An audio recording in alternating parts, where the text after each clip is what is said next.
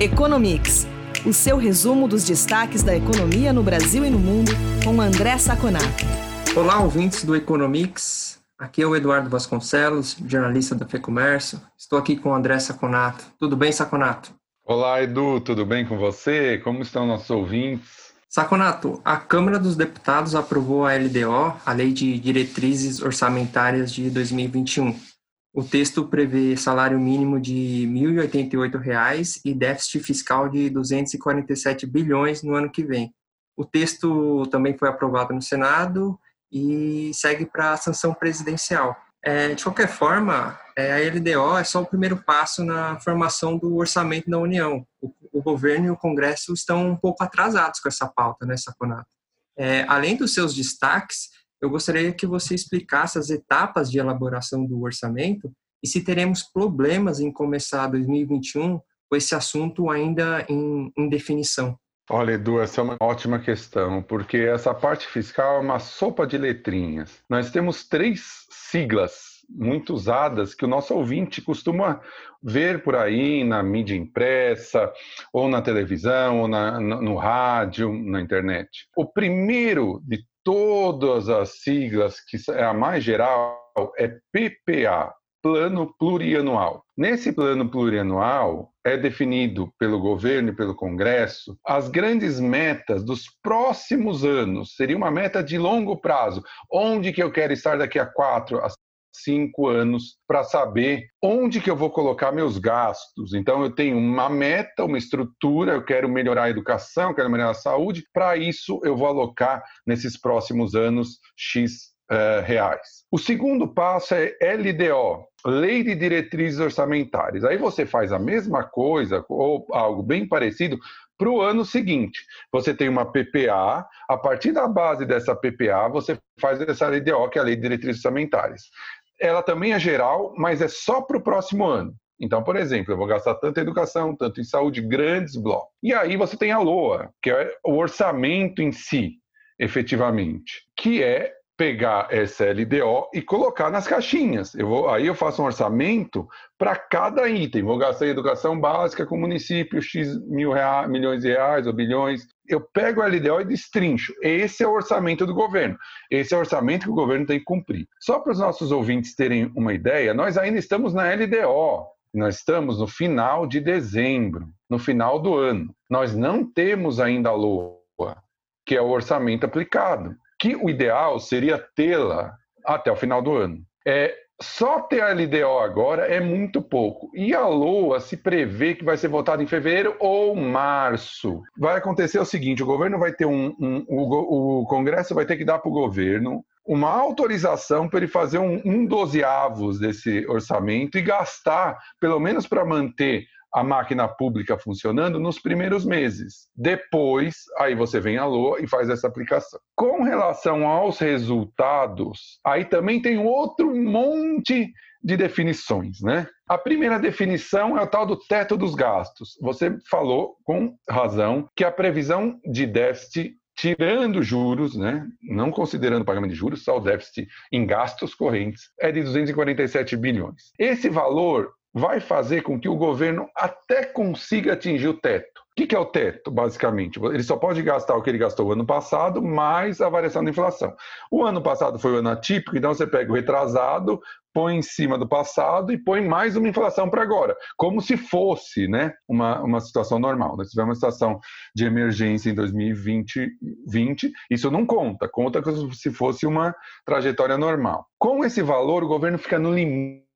Qualquer gasto adicional que ele tiver, qualquer emergência, qualquer situação mais problemática, estoura o teto dos gastos. Nós estamos bem no limite, ele consegue até cumprir. Isso significa, por exemplo, que não existe espaço nenhum para nenhum programa adicional de renda extra para o cidadão como o, o, o, o, auxílio emergencial. Não temos esse espaço no orçamento, isso já dá para saber. O aumento do salário mínimo vai ser só a inflação, IPCA oficial, e não há previsão para aumento de funcionalismo público. Então, é essa situação que nós temos nessa LDO. Tem outros conceitos também que o nosso ouvinte também ouve por aí, que é a regra de ouro, por exemplo. Olha só quantos nomes. Regra de ouro é o seguinte: você não, o governo não pode fazer dívida nova para gastos correntes, só para investimento. Tá? Então, se ele for fazer uma escola que é investimento para longo prazo, ok, ele pode fazer dívida. Se for para manutenção da escola, salário de professor,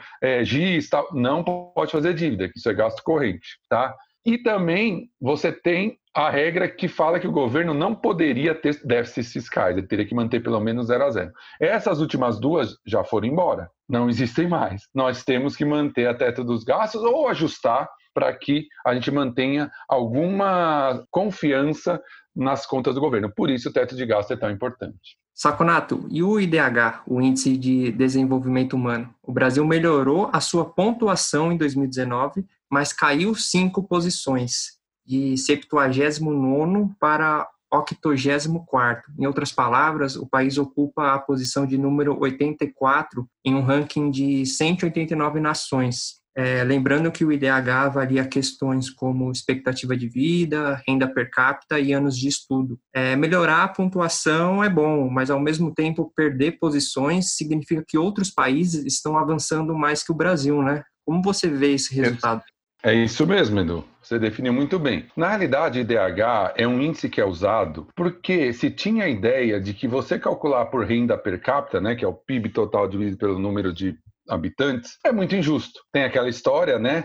De se você tiver duas pessoas num, num, país, uma ganha mil e outra ganha zero, as duas na média ganham 500. E é um erro estatístico gigantesco, porque quem ganha mil tem dinheiro sobrando e quem ganha zero está numa situação muito complicada. Aí vem o IDH.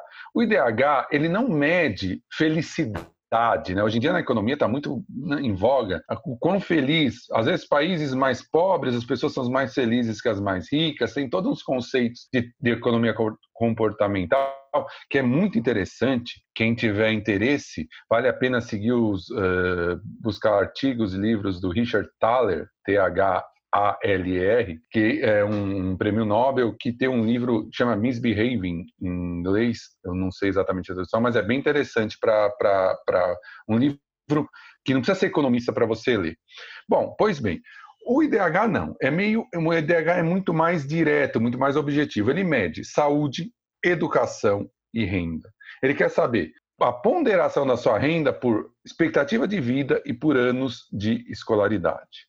O Brasil, pasmem, é considerado um país de renda média alta. O IDH do Brasil é considerado um país de renda média alta. Obviamente não chega à Suécia, Estados Unidos, Japão, etc., mas ele não está entre os piores do mundo, né? E na realidade não, esse negócio de renda média alta não é nem relativo, né? Na realidade, é, eles de certo valor a certo valor de IDH vale como renda média alta, renda média baixa, o Brasil está nessa situação positiva. Mas, como você disse, tem algo muito preocupante na história. O Brasil não está evoluindo a contento. Basicamente, a evolução no Brasil é em expectativa de vida, que vem aumentando constantemente. Educação e renda só puxa para baixo. Isso é terrível se a gente pensar por longo prazo. A notícia é muito mais: o Brasil não melhorou em relação aos outros do que melhorou o IDH e melhorou na terceira casa, coisa quase nada. Então, é, é, nós estamos patinando, nós estamos parados, nós não estamos evoluindo.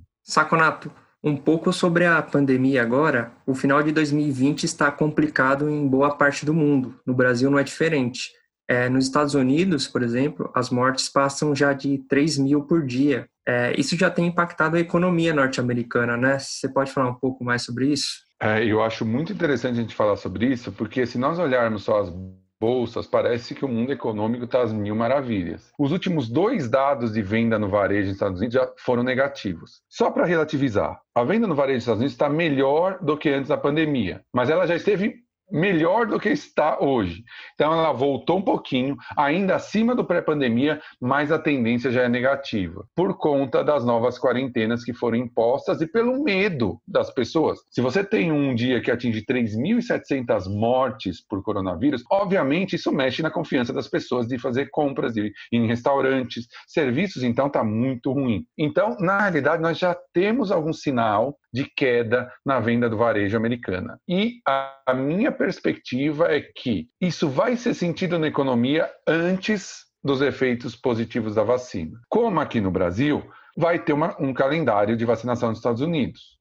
Né? E esse calendário vai privilegiar certas pessoas com idades eh, mais avançadas, profissionais de saúde, até isso generalizar para gerar confiança, vai em alguns meses. Então, é, eu acho que já no Natal já vai dar para sentir um Natal bem pior do que o ano passado. E isso pode gerar algum ruído aqui no Brasil. Mas aí, no, provavelmente, no segundo trimestre, a gente já começa a ver algum efeito da vacina. Saconato, é isso por hoje. Obrigado. É, antes de encerrar, Aviso os nossos ouvintes que na próxima segunda-feira, dia 21 de dezembro, temos um episódio especial do Economics sobre as perspectivas e os desafios da economia brasileira em 2021. Esse especial, inclusive, é o nosso último programa deste ano. Então, fica aqui o lembrete para todos os nossos ouvintes sintonizarem na próxima segunda-feira que temos esse especial para falar um pouco sobre 2021. Saconato, mais uma vez, obrigado e até a próxima. Muito obrigado, Edu, pelo nosso papo. Muito obrigado por me acompanhar aí nesse ano. Para você, para os nossos ouvintes que estiveram com a gente. E nós nos vemos no próximo Economia.